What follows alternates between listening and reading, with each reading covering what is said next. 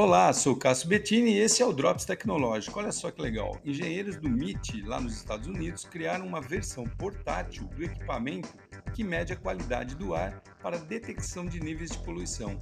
A ideia é democratizar para o maior número de pessoas possível o acesso à tecnologia que possibilita a verificação da qualidade do ar numa pequena cidade ou até mesmo num bairro.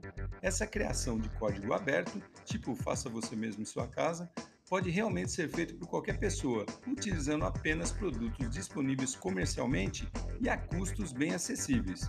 Com isso, eles acreditam que quanto mais popular esses medidores portáteis forem, maior será o controle e prevenção contra o avanço dos poluentes no mundo todo.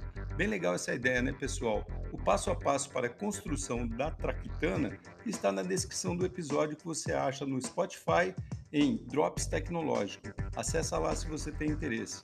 Show de bola, né? Sou Cássio Bettini compartilhando temas sobre tecnologia, inovação e comportamento. Até o próximo.